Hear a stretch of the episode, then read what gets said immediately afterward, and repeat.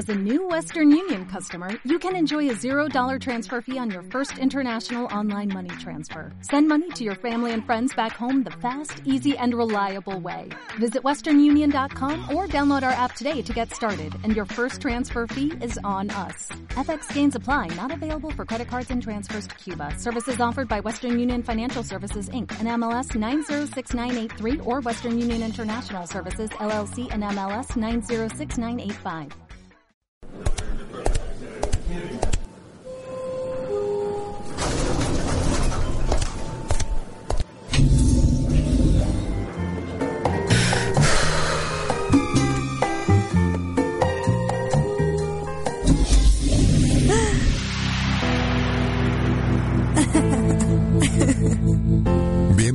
A City Mind para una sociedad inteligente. Moda, acción social, recomendaciones para ver, leer y escuchar. La mejor guía del viajero. Esto y mucho más estás a punto de descubrir en City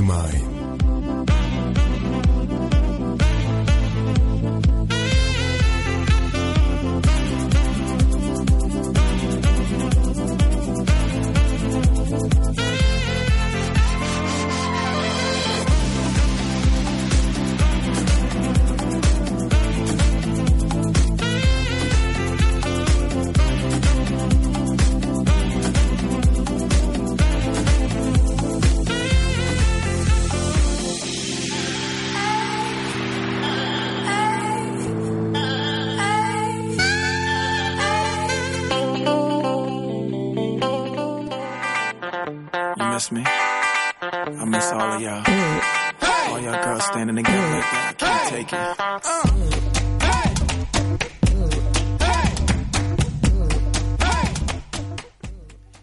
¿Qué onda? ¿Qué onda? Oigan, bienvenidos. Gracias por escuchar un episodio más de City Mind, un programa de RTW Red de Medios con, eh, con City, con la revista City. Ro, ¿qué tienes? Miren, les, les voy a, les voy a platicar la cara de Ro. te, te Estoy noto en- extraño. Es que estoy en mute. Estoy completamente muteado. Ya, momento nuevo. Es- Hola a todo el mundo, ¿cómo gusto. estamos? En- escuchándonos ahí en, en su computadora, en su lap, en su cel. en su teléfono, ¿cómo están? Oye. Acá muy divertidos. Olvídate de los Estamos, aquí, aquí nos estamos peleando con, con Morphy y su ley desgraciada. ¿Cuál ley? A ver, dime. La ley de Morphy, todo lo que sale Ah. mal va a salir mal. Así que ahí andamos agarrándonos a cates con Morphy. No, hombre, nada que ver. Pues nosotros estamos en víspera de Día de Muertos. Y estoy contenta también ¿Qué por se eso. hace en víspera del Día de Es Muertos? que para mí es bien importante porque es lo del chantolo y todas esas cosas. Está, está divertido, trucutru. Trucutru. Así que, pues, ¿qué? Pues, ¿qué? Pues disfruten, disfruten estas fiestas que vienen. Pues sí. Y hoy nos tocará hablar un poquito de música, ¿no? A ver, ¿de qué? Dime, platica. Es una música que yo no conozco, la verdad, mucho. ¿Por qué? Pero, pues, no sé, como que mm, yo soy más de otras ondas, Banda, claramente. tambora, sí, Reggaetón. guapangos, no, tampoco, no te emociones. Perreo. No, pero es que fíjense que, bueno, eh, en una de las portadas de la revista tenemos a un grupo que a nivel nacional tiene como una, ¿cómo se puede decir? ¿Onda musical? ¿O tendencia? ¿Cómo se le puede decir? Pues es su estilo. Sí, un estilo único Sí. en su rama, porque ellos, eh, bueno, en la portada tenemos al grupo de Pop Royal, que tienen como una fusión de pop, como bien lo dice su nombre, con ópera. Así es. Y, Sí. y están jóvenes, guapos, Muy interesante. atractivos, ah, talentosos, potosinos. Y hay, este... No hay muchos grupos así en el mundo. No, O sea, está Il Divo. Y hay el bolo, Il Bolo. y todos con Y, il, il tú y yo, y- hay que hacer un grupo. Iliana. No, no es cierto. no, eh, y, y bueno, ellos, Pop Royal Tenor, ¿no? y Pop Entonces, Royal Tenor, sí. Eso es súper interesante. Una mezcla diferente, muy, muy llamativa. Una mm, forma diferente de escuchar la música. De, pues, de conocer temas. O, o más bien de escuchar temas que ya conoces, pero de una forma completamente diferente. Es lo, lo interesante. Sí, la verdad está padre a ver si de ratín Cantamos ahí- un poco. Sí, claro, vamos a cantar. Eh, no veníamos muy preparados, pero... ah. Pero ya calentamos la voz, ya se tomó un tequila Jessie No, no, bueno. el- con su pequeño problemita de, de drinking. Ay, hola. No, y el mío no es problema, yo lo acepto y lo abrazo.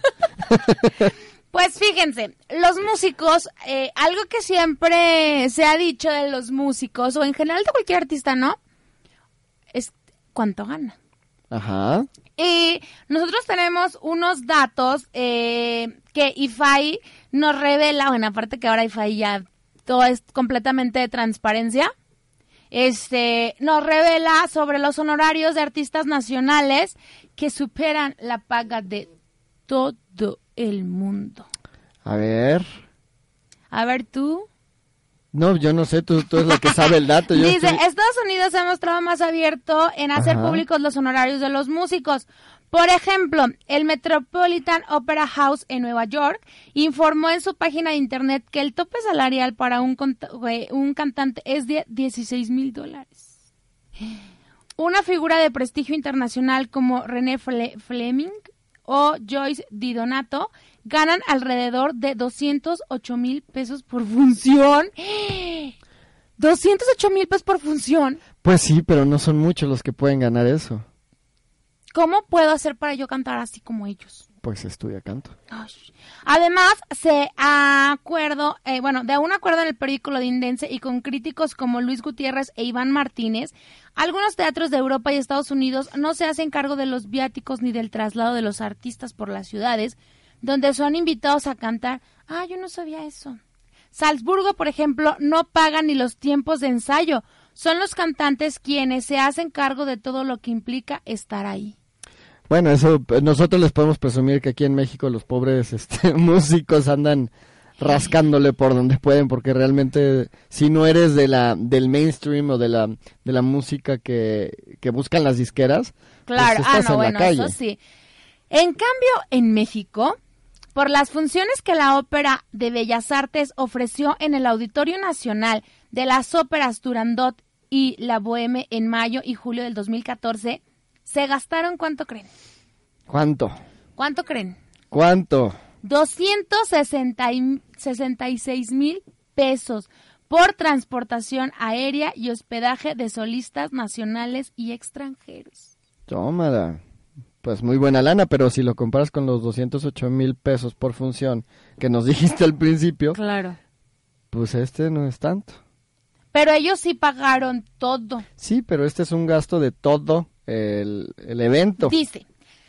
Además, en México, por una gala de ópera en el Palacio de Bellas Artes se pagan hasta 27 mil dólares a cantantes nacionales de prestigio como Ramón Vargas, Francisco Araiza, bueno, le pagan 25 mil dólares, más poquito, o sea, casual, y. Javier Camarena 24 mil dólares, montos que provienen del erario público, a diferencia de otros países donde el presupuesto sale de lo que aporta la iniciativa privada, la Cámara de Comercio y o Turismo en algunos países y el gobierno local, central o federal. O sea que nosotros lo pagamos. Sí, de hecho muchas cosas de cultura se pagan con los impuestos. Mira, No, bueno, está bien, por lo menos se paga algo de cultura, ¿no? Que eh, luego andamos ahí sufriéndole por, por no tener ni educación. Oye, dice, de acuerdo con solicitudes de información y a través del portal de obligaciones de transparencia, se revela que México, donde se montan unos seis títulos al año y se ofrecen alrededor de 30 funciones anuales, es el país que ofrece los mejores salarios para un cantante de ópera y que quienes estén mejor valuados son los tenores y los sopranos. Además, una gran figura como la mezzosoprano Joyce Di Donato ganó en México por una gala que ofreció en Álamo, Sonora, mucho más de lo que gana en Nueva York, 146 mil dólares, es decir, un millón novecientos catorce mil pesos. Tómala, ahí sí le fue bien, ¿eh? Muy buen business. Mira, los otros que siempre estamos diciendo que México y que no sé qué, ¿Ya estás puesta para la ópera? ya, en este momento me cambié de profesión, Mesosoprana. mezzosoprana a chorus. Ándale. No, ya, ya me vi, ya me vi. Fíjense, para que no vean que soy mal onda, si ustedes me están escuchando, los voy a invitar gratis a mi primer gala. Sí vas. Ok. Ok. O sea, ya me, ya me, ya me Fíjate, fíjate, fíjate, ya estoy hablando de las galas. Las galas son muy buscadas por los cantantes de ópera porque generan mucho más dinero que una producción. O sea, obviamente, si ya estamos viendo que ganan un millón, casi los dos, pues obviamente. Por función, en el Met cobran el tope de los 16 mil dólares, pero son en realidad muy pocas las figuras que aspiran a este monto. En las galas, los honorarios son mayores, depende de la ciudad y teatro, dice Iván Martínez. Oye, está muy interesante esto de, de la ópera. Yo no sabía, no tenía ni idea. Y por eso es padrísimo que con nosotros se informen aquí en City Mind de todos estos datos. Ricky Cookies Trucus Trus. ¿A poco no? No, No, están que- los datos que damos aquí en City. Sí, creo que es difícil darse cuenta lo que gana, pero también estamos hablando del, del top top de, de, de la ópera, ¿no? De las personas que más ganan dentro de la ópera. Pero también es muy interesante porque muchas veces no tenemos idea de cuánto puede ganar un músico. Eso también es. Fuera, fuera de, digamos, de los que están en- bajo los reflectores, que son más mediáticos y toda la cosa. O, o también, no sé, personas que, que están en la ópera, como fue alguna vez este, eh, ¿cómo se llama? Mi amigo italiano. ¿Quién? ¿Pocelli? Eh, no, bueno, Andrea Bocelli, pero no, no, no tanto. él, Eros este. Ramazzotti. No. No, porque me dice sí, bigotona. Bocelli. No, ese fue otro. Ah, sí es cierto, ese fue Tiziano Ese Ferro. fue Tiziano Ferro. Ay, no, ¿cuántos italianos? Está bien, son, son, son talentosos en su mayoría. ¿No? Pues sí, también Laura Pausini. Es Y canta muy bien. Y canta padrísimo. Sí. Así es, así es. Y a- hablando, pues, de, de todo esto, de todo este tema de la ópera, pues ya para que te pongas a echarle ganas, ¿no, Jesse? Para cantar ópera. No, claramente. Te va, te va, te va a dar unos consejitos de cómo cantar ópera, este, o cómo Adelantito. practicar en la ópera exitosamente. Nada más que nos vamos primero una canción. Oye, esta canción está casi salida del horno. ¿Cómo? Tiene súper poquito que se estrenó. ¿Así? Claro que sí, tiene poquitito.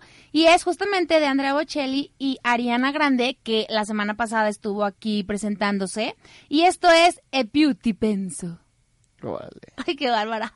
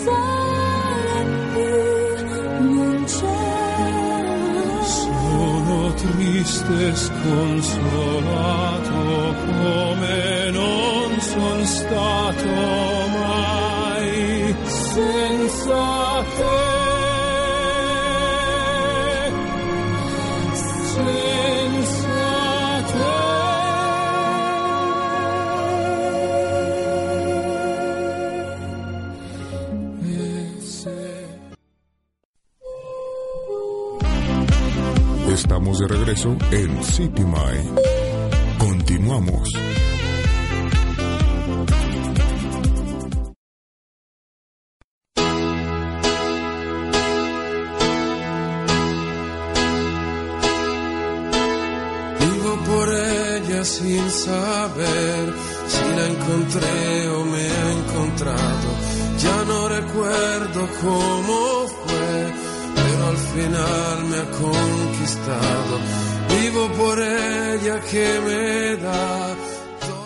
Ahora sí, cántale, Jessie. Estás muy puesta. neta que aquí en cabina no aprecian el talento que una tiene. No, O sea, pues es que neta, no es- hemos escuchado nada. Ahorita vas es a que tener esa que canción cantar. me gusta. Y les dije, a ver, espérense, voy a cantar. Y dijeron que iba a romper los cristales. Ah, eso lo dijiste tú solita. No es cierto, lo Nosotros nada más nos agachamos. Pues estamos de regreso. Hoy estamos platicando un poquito fuera del aire. Que realmente está súper interesante lo que estamos conociendo del tema de, de la ópera. Porque en sí, bueno, por ejemplo, yo sí me, me declaro que no soy como muy fan. Pero, por ejemplo, esta canción que escuchamos hace ratito con, con Ariana Grande y con Andrea Bocelli, me gustó. Y esta canción que estamos escuchando ahorita, eh, que nos están fondeando, me encanta también. Sí, no sé si se pueda clasificar como ópera ópera, pero ¿Cuál? ¿Esta? las dos. Ah, De hecho, no, yo dos. pienso que no. No, porque son piezas, este... ¿Esto Bueno, será como, como estilo pop royal? sí, es que es más aterrizado a- a- al pop. Ajá. Ay, pues Entonces, me eh, encanta, me encanta lo Pero que sí hacen. es muy interesante, de una voz eh, impresionante. Sí, me que- encanta, la verdad. Bueno, te voy a decir Me- algunos tips de cómo cantar ópera. A ver, porque voy a Porque yo de ya- aquí voy a salir cantando Sí, ópera. ahorita voy a soltar a- de gritos, vas a ver. A ver. El primero, primer punto, te tienes que familiariz- familiarizar con el canto clásico y con la música clásica. Ok. ¿sí? Ahí también tienes que asentar una buena técnica vocal, que esa ya, ya la tienes, ¿no? Ya, te estás practicadita vocalmente. Ajá. Y eh, bueno, ejercicios de, de entonación, etcétera. Ahí vamos bien, lo vamos cumpliendo. El segundo es escuchar grabaciones de ópera. Ahí es donde te falta porque ya, eh, Sí, no como no eres mucho. fan, pues Ajá. no has escuchado. Y esto te va a dar un buen oído que te familiarice y te ayude a sentirte apegada a ciertas canciones, como en todo, ¿no? Las canciones que más te agraden o más te lleguen son las que mejor vas a interpretar. Igual con la ópera. Eh, tip, busca clips de audio o video, compra un CD. eh, o bueno, consigue en YouTube o en algún otro medio grabaciones de, de ópera. También no olvides buscar videocassettes o DVDs. Ahí también puedes encontrar algo. Sí. Bueno, el tercero es que vayas a espectáculos en vivo. Aquí en Eso es el lo que me Bicentenario. falta. En el Bicentenario muchas veces hay. Bueno, Oye, no muchas veces, hay como tres, cuatro. Los que nos están escuchando y no han ido y que van- vengan de visita a San Luis y tienen oportunidad, está padrísimo. O sea, me gusta mucho. Yo he tenido, lo voy a presumir, la fortuna de bailar ahí, no de cantar. ¿Qué, de qué bailar. bailaste? Ay, es que yo bailo ballet contemporáneo, muchachos. Sí, me ha tocado verla salir aquí con su tutú. y este, y bailé ahí y en unas presentaciones, bueno, cantaron, bailaron, hicieron muchas cosas y está súper padre. Está increíble que, que los estados inviertan y tengan eh, este- estos tipos de espacios, la verdad sí está Bueno, padrísimo. ese es más que nada universitario, pero sí. Sí, Mira, entonces tienes que ir ya. Tu tarea número cuatro, bueno, tres, es ir a ver ópera en vivo. La cuarta tarea, Jessie, y esta es la más difícil, es aprender otros idiomas. su madre. Empezar a estudiar italiano, alemán y francés, que son principales. Nine. No, yo eh, entende- entiendo un poquito alemán y ya. Pero- es todo lo que sé. Nine. bueno, el punto de estos tres idiomas que son los más recurrentes Ajá. en eh, la ópera. Luego aprendes sobre las óperas más populares, tienes ya, ya empezar a investigar sobre artículos que te digan cuáles son las óperas más conocidas, las más reconocidas y las que más se escuchan en, en todos los países. Para terminar, tienes que saber y determinar cuál es tu registro vocal. Eso es lo que se me hace más difícil. ¿Qué eres? No sé, a ver, es que dime cuáles son los tipos de registro. Está soprano, mezzosoprano, contralto, tenor, contratenor, barítono y, bajo. Pues son esos, soprano, mezzosoprano. No, mira, eh, Casi bueno, todos dicen que son sopranos, ¿no? Es como el más común, ¿no? Es que miren, les voy a decir algo, nuestra producer de hoy como que tiene muchísimo feeling en este tema y no nos quiere hablar al Sí, micrófono no. y decirnos. Ella ella seguramente Karen. lo sabe. Háblanos al micrófono. Ya iba. Hola. Gracias, Karen. Hola. ¿Cuáles son los más comunes, Karen? Miren, eh, bueno, disculpen ustedes la intromisión, chicos. La voz del más allá. La Oye, se oye bien bonita su voz, ¿viste? Como que, es como Adita. Como, ajá. El registro eh, que comentaba este Rod es el de soprano. Las mujeres con este registro usualmente representan las notas más altas y se mide la voz de, de las personas en, cuan- en cuestiones de canto si tú ves un piano. Ajá. Ajá. Las, ¿A las sopranos van del- de la línea 5 o de las notas naturales hacia lo más agudo. Agudo. Ajá. O sea, del lado derecho. Del... Sí. No, del De- lado... del Sí, izquierdo al derecho. derecho, o sea, el tu lado izquierdo del piano es lo más bajo, grave, lo más ajá, grave. y tu lado derecho es lo más, más alto. agudo. Sí, va hacia el lado derecho. Las mezzosopranos eh, comienzan también desde el lado o empiezan en el 5, pueden llegar a tonos un poco más gruesos, por así mencionarlo, y también tienen alcance agudo, pero no es tan... O sea, no tiene el mismo alcance que la soprano. La contralto es vamos un poco más hacia el centro y ya no llegan este a tonos tan agudos y so- o sea, son como voces de mujer, pero no llegan a ser como chirriantes. No Yo soy agudas. contra alta, Tú eres contralta, yo creo que eres mesosoprano. porque mido unos 76. Ay, güey. Producer, inspírala, porfa.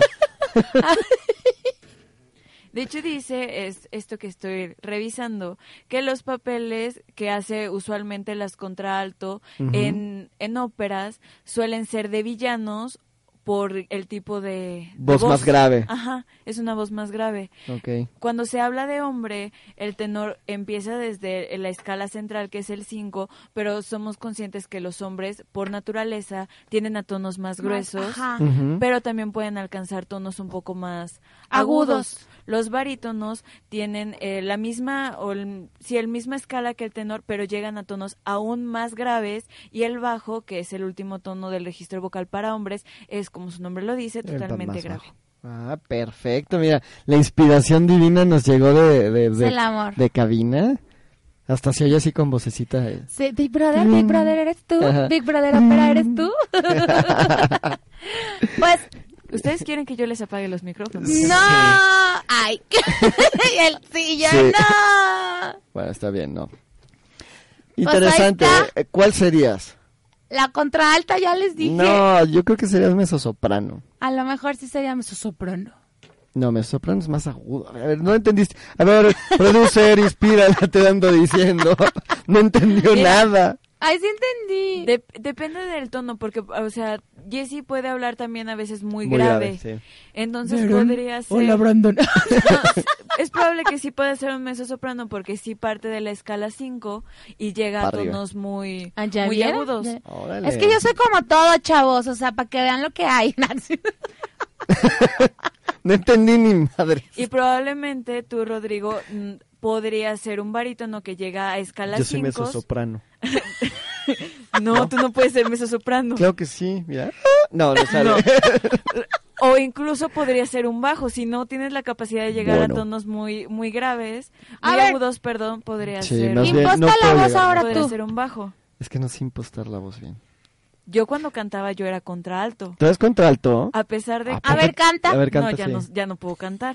Pero cuando cantaba Sole. era contralto. ¡Oh, Coro. mío! No, no podía llegar a tonos muy agudos.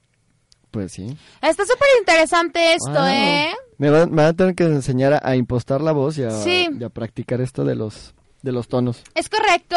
Fíjate que ahorita está nuestra producer guapa, sexy enamorada, nos estaba platicando de, ¿cómo se llama? Del, de que los hombres, por naturaleza, cuando llegan a cierta edad, pues ya no pueden alcanzar ciertos agudos. Sí, porque se nos engrosa Exactamente. las cuerdas bucales. Pero Ro nos va a platicar de algo, Dolorosísimo. me imagino, Sí, qué donde algunos utilizaban esta técnica, por así decirlo, para mantener su voz aguda. ¿Te acuerdas de un grupo que se llamaba... mm, Backstreet Boys, sí, sí me acuerdo. No, no, no, no, más viejitos, que eran tres hermanos, Hanson. Hanson, claro. Los Hanson. Y cuando empezaron a cantar, cantaban como niñas. De hecho, no sabías Sí. en el video si eran niños o niñas. Porque tenían el pelo largo y así. Ajá. y luego les cambió la voz y ahí tuvieron broncas y ya no pudieron cantar hasta unos años después. Bueno, su técnica que hubieran aplicado es la de los castrati. A Los ver, pero dime cómo es eso. Mira, los castrati son, bueno, eran cantantes a los que se, se les sometía a un proceso de castración.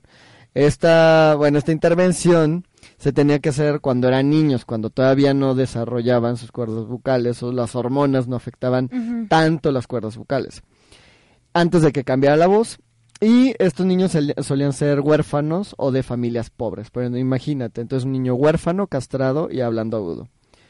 Los castrati eran cantantes a los que se sometían a un proceso mm, eh, doloroso para quitar los genitales y eh, ahí obtenían la voz aguda de soprano, mezzosoprano o contralto. Ya ves, producer, si puedo ser mezzosoprano, si me machuco ahí.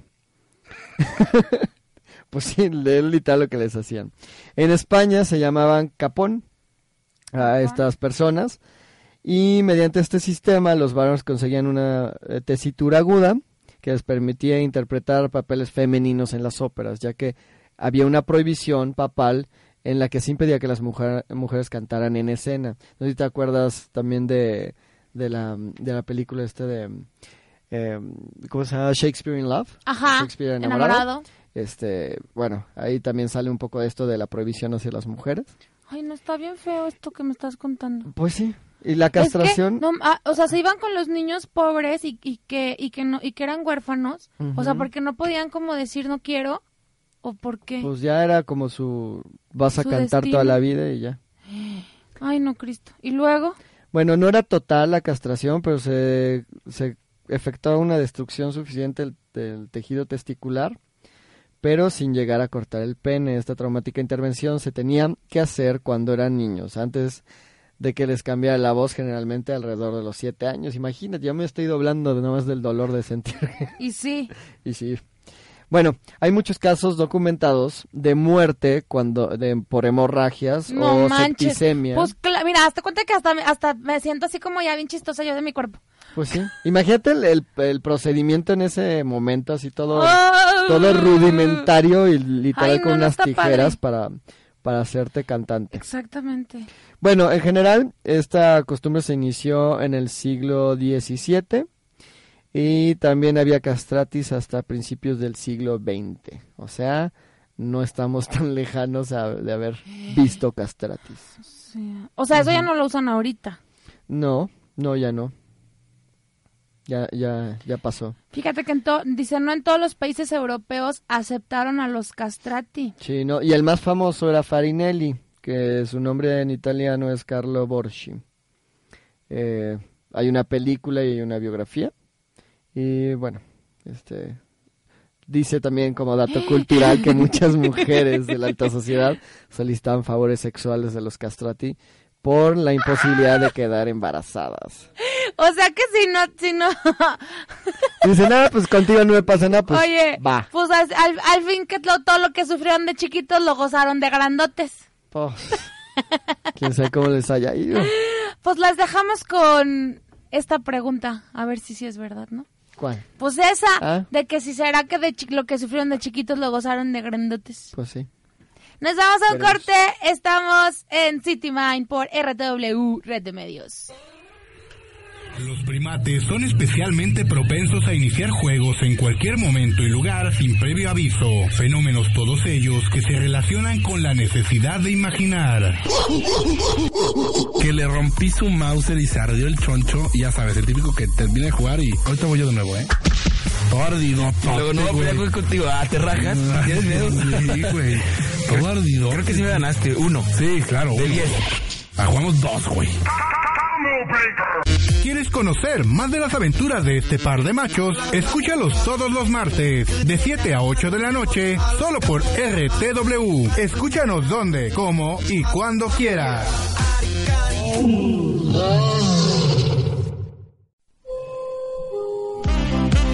Estamos de regreso en City Mind. Continuamos.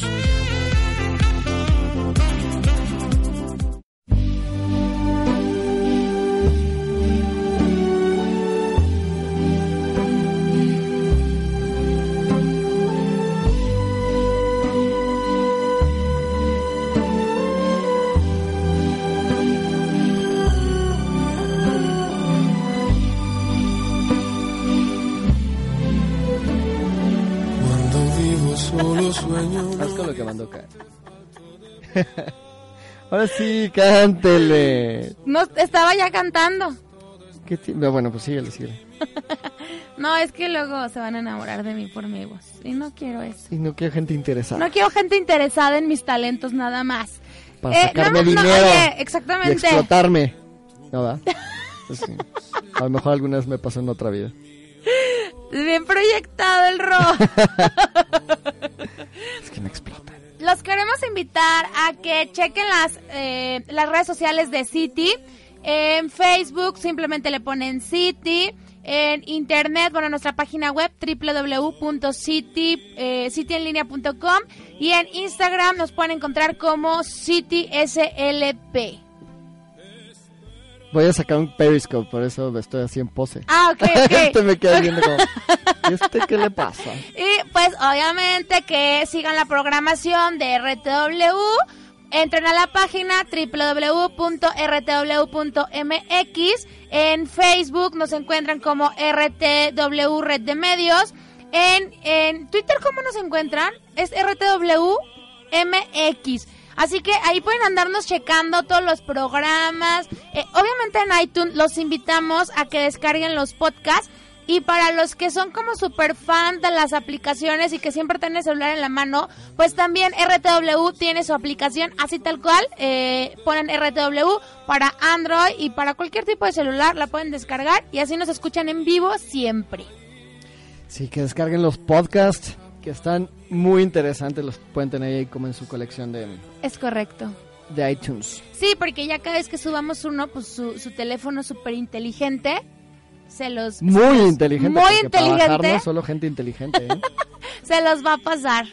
Estoy en directo grabándote para Periscope. Oigan, sigan las redes sociales para que vean este periscopio que está haciendo Ro.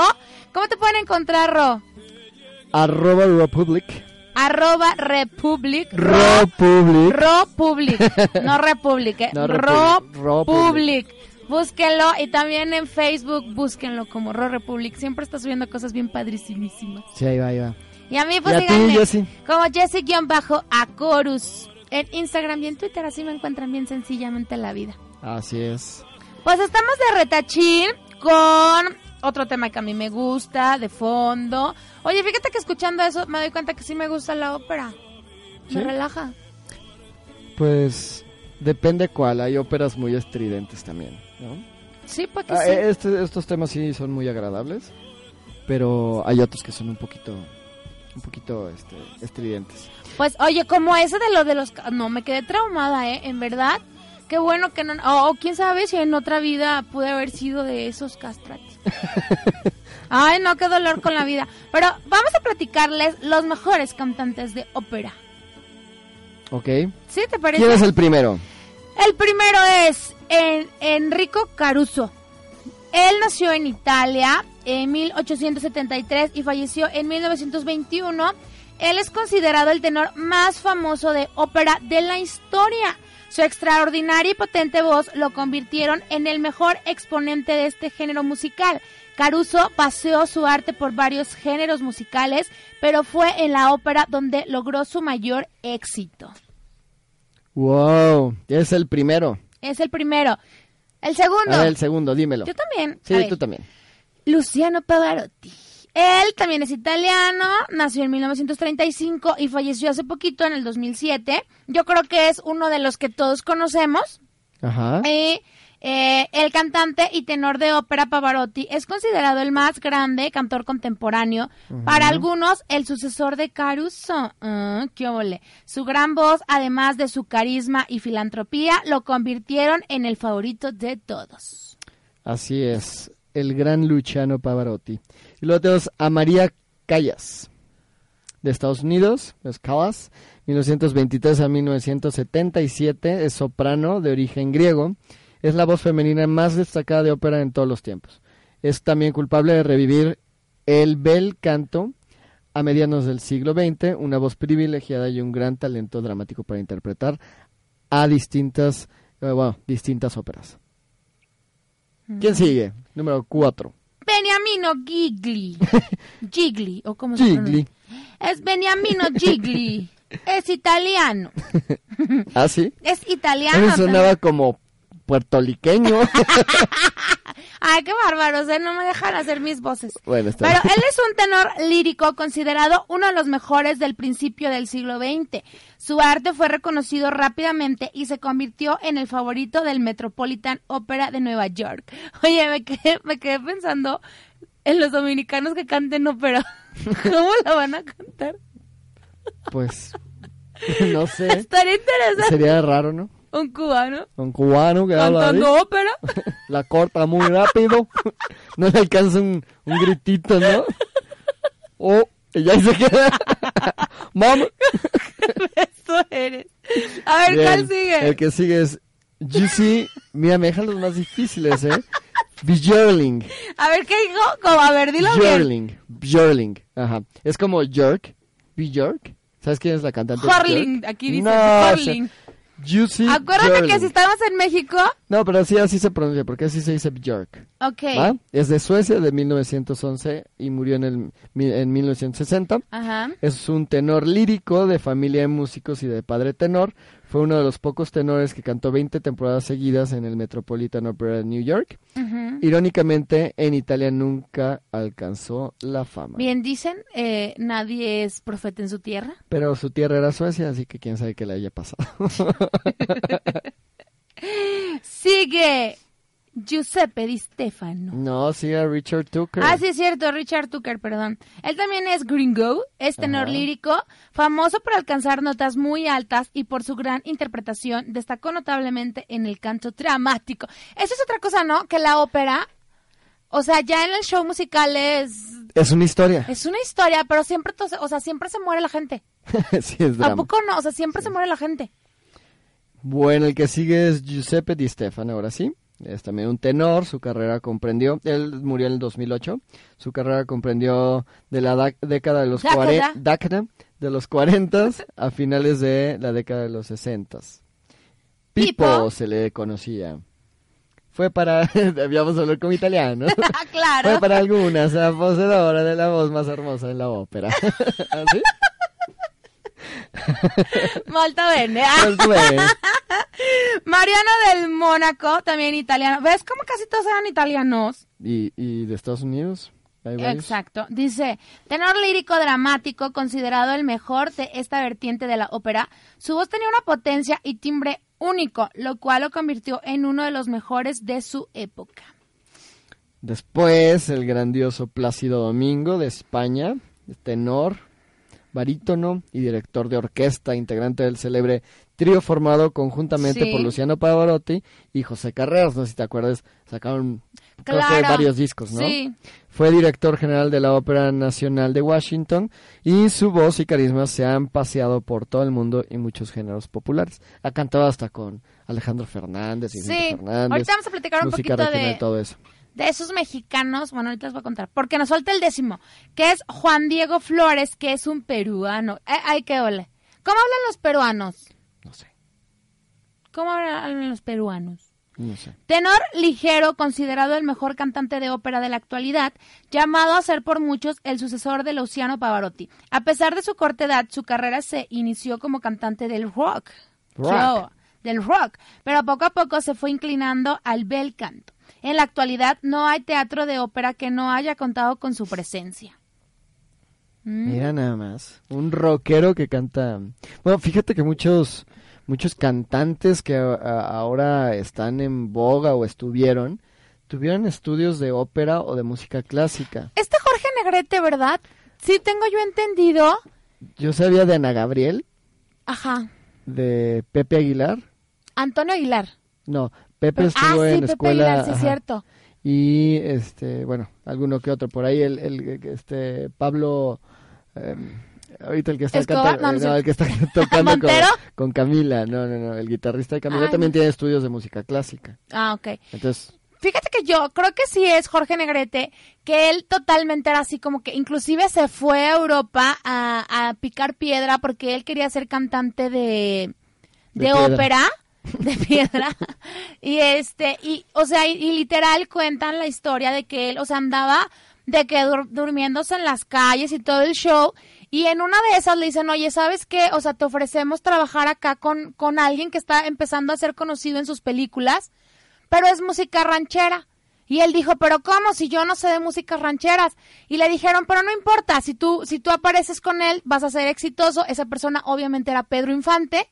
Ajá. Se viene él a grabar las primeras películas y cuentan que cuando grababan las canciones, el registro que tenía Jorge Negrete era tan alto que tenía que grabar unos cuantos pasos muy atrás de Pedro Infante y del micrófono, porque Pedro Infante tenía un registro muy muy pequeño.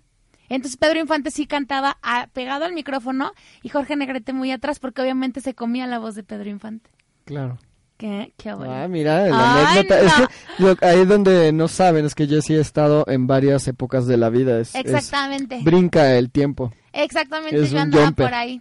Es un jumper Ustedes de tiempo. pregúntenme. Vamos a canción Sí, con Fernando Lima y Sarah Brightman. La Pasión Real.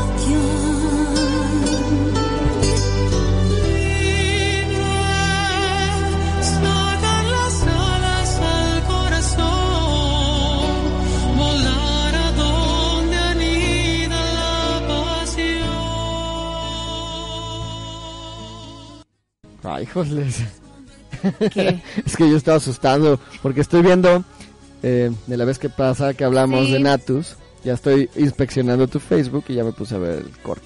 Está padrísimo. En la semana pasada tuvimos una llamada. Ah, no es cierto, fue el martes. Sí, el martes. El martes, Ah, sí, en, el episodio pasado, tuvimos una llamada con Sandra, que es la Protagonista. La protagonista de este cortometraje potosí. Bueno, no, no es potosino, ¿verdad? Pero Mexicano. está, es mexicano que se llama Natus.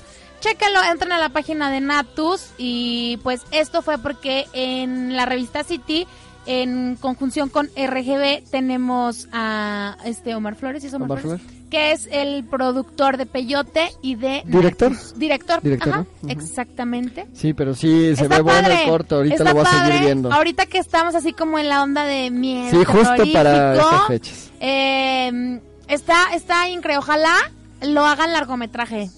Está padre. Estaría bueno. Está padrísimo. Pues estamos platicando de, de los principales de la ópera y hay una eh, mujer mexicana mazatleca, Mazatlán. ¿Es de Mazatlán? Es de Mazatlán, se llama Ángela Peralta. No, es de Ciudad de México. sí. No me estás molestando. Yo que les iba a dar mi, mi dato cu- cultural, que Mazatl significa venado. No, es que murió en Mazatlán. pues sí, Ah, sí es cierto. ya ves. Bueno, ya les dije mi dato, que en, en náhuatl, eh, por eso se llama Mazatlán. Por- Porque ahí había muchos venados y entonces le pusieron Había venado surfeando. Mazatl, no, Mazatl, No, pues, Mazatl es, Ajá, es venado. venado. Y la conjunción de ciudad es el Lan. an, entonces es ciudad Oh. del venado. Por eso los venados de Mazatlán, eh, ¿Y Culiacán entonces qué es? no, eso no está en náhuatl. Ah, perdón. ¿Estás sí. hablando del náhuatl? Sí, por favor. Pero, pero, pues termina en an. No, pero esas ya son Ah, estoy- que, que hicieron los españoles. Ah, pues no sé, Mm. no sé. No, es que ven, hoy ando picuda, dando dando information. bueno, Ángela Peralta Castera era conocida como el ruiseñor mexicano y llamada en Italia Angelica di Voce e di Nome. Órale. Ay, Y qué bárbara. en italiano e impostado. ¿Qué no, pasó? no, no, no, ¿qué, ¿Qué hubo? qué más quieren? No, hombre, olvídate. Bueno, ella eh, nos mencionan que antes de los 20 años conquistó los principales escenarios europeos y como, mm, como dato como relevante nos nos platican que el emperador Maximiliano I de México le pidió regresar a México para cantar en el Teatro Imperial Mexicano y en octubre de 1865 aceptó dicha invitación. ¿Mm? O sea que sí se la, se la trajo de lo buenilla que era. Pues sí, era muy buena. Es que estoy buscando aquí. A ver. A ver si se oye.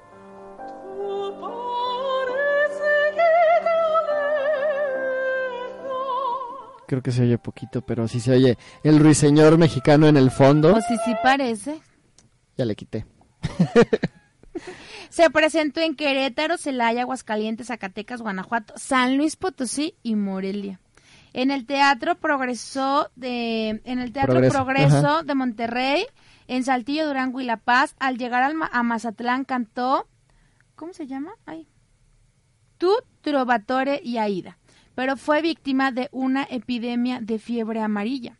Contrajo nupcias con Julián Montiel y Duarte y falleció el 30 de agosto de 1883 a la edad de 38 años. Súper chavalita. 38 años y todo lo que 38 hizo. años. Oye, pero, pero estaba súper chiquita. Como que no te has dado cuenta que antes los que eran como bien famosos se morían bien chiquitos. Pues está el club de los de los 30, ¿no? Exactamente. ¿Ok? ¿E- ¿Eran 28? ¿De qué edad son? ¿A, a qué edad se murió? Que- que ahorita Am- Amy Winehouse. Ajá, Winehouse y, y, este y demás. ¿Cómo es? 27. ¿27? Al- ¿Club de los 27? Ah. Jesus, tengo 27. No, pues, ya me pasé por muchos. Ay, Dios mío, todavía me falta. No cállate, madera. bueno, todavía no eres tan famosa, así que No, todavía no soy da- famosa. No tiempo. quiero ser famosa hasta que tenga 30. para, para librarme de la maldición. no, ya valió. Ya, ya no entro. Ya no entro. en Pues ahí club. están nuestros datos. Oye, sí, curiochetos. interesante esta la ruiseñor mexicana, muy eh, bonita voz y bueno, sí tiene unas interpreta- interpretaciones muy muy buenas, ¿no? Sí. Vamos a ver las 10 mejores óperas A ver. de la historia. Dímelas. Son eh, de todo, o sea, de todo un poquito. Y empezamos con Rigoletto. Rigoletto, por favor. Eh, de- Por favete. por, Por favor. Por favete. Por favor. Eh, bueno, es de Giuseppe Verdi, el libreto de Francesco Maria Piave. Se estrenó en el año 1851 y está basado en una obra de teatro que se llama Le Rois eh, Soimusé de Víctor Hugo. Está interesante, ¿no? Rigoletto. La segunda es La Traviata. También es de Giuseppe Verdi. Es libreto de, igual, Francesco Maria Piave. Y se estrenó en el año 1853 en Venecia y está basado en la novela La Dama de las Camelias de Alejandro, Alejandro Dumas. Ah. Son tres actos y tiene un desarrollo clásico. Después, Don Pasquale. Este es de Giacomo Donizetti. Ajá. Se estrenó en el año 1843 en el Teatro Italiano de París y también es denominado una obra ópera bufa. Es considerado una de las últimas grandes óperas italianas. Luego, en el número 4 tenemos El Barbero de Sevilla, de Cesare Stervini. Se estrenó en el año 1883 en el Metropolitan Opera de Nueva York. eh, Popular Opera Buffa, que narra las andanzas del barbero llamado Fígaro. Fígaro, Fígaro. Sí. Después tenemos La hija del regimiento, que también es de Donizetti. Y eh, se estrenó en el año 1840 en la Ópera Comique de París. Y bueno, dentro de todas estas, la más conocida está, bueno, una de las más conocidas es Otelo, que también es de Verdi. El libreto es de Arillo Bolito, Boito, perdón, y eh, se estrenó en mil- 1887. Ahí está. Tú muy callada, Jessy, ¿desde no, cuándo? es que sí te estoy escuchando. Estás apuntándolas, ya te vi. No, está padre, está padre porque me gusta mucho estar aquí en City Mind porque neta me, me entero de muchas cosas que ignoraba Sí, malamente. O sea, está padrísimo. Padricísimo. Padrísimo. ¿Cuál de, de todas las obras te gustó más? La de, ay, espera, una de las penúltimas que dijiste, De las penúltimas. de la, la- como la penúltima. Eh, eh, eh, eh, ¿cuál, es- ¿Cuál dije? ¿El Bárbaro de Sevilla? Creo que sí fue, Fue esa. la penúltima que dije. La última Sí. fue Otero. Sí, creo que sí fue esa. Pues sí, hay que invitarlos a, a ir a la, a la ópera, a escuchar un poco de ópera. Si no les gusta, muy bien, quítenle de su lista de, de su, de su playlist, de su... Pero hay que intentarlo. Sí, hay que escucharlo alguna vez. Pero ¿a poco no ahorita que las escuchábamos aquí no te relajabas? O sea, sí está Claro, es que la música clásica tiene ese efecto en las personas. Sí. Voy a, voy a escuchar ópera más seguido. Pero, pero diario, paz. Mira, me está con el micrófono. Nos tenemos que despedir porque Rom está empezando a hacer bullying Sí, y ya no aguanto más. Me voy. me voy, me voy, pero... vete, pero no regreses, Ay, mira. Anda bien perruchón este. Mira, y el huele les aplaude. Eh, claro, claro. Acá pasan. el Manpower está con todo. Pues entonces me despido. Yo soy Jessica Costa. Los invito a que descarguen los podcasts de City Mind en iTunes. Yo soy Rodrigo García, denos un like en las páginas, a RTW y a City y al programa City Mind. Así es. Entonces nos estamos escuchando próximamente. Disfruten su día, su vida y en general lo que hagan. Chao. Hemos llegado al final, pero no te preocupes, nos vemos en la próxima, en City Mind. City Mind llega a ti gracias a la coproducción entre la revista City y RTW Red de Medios.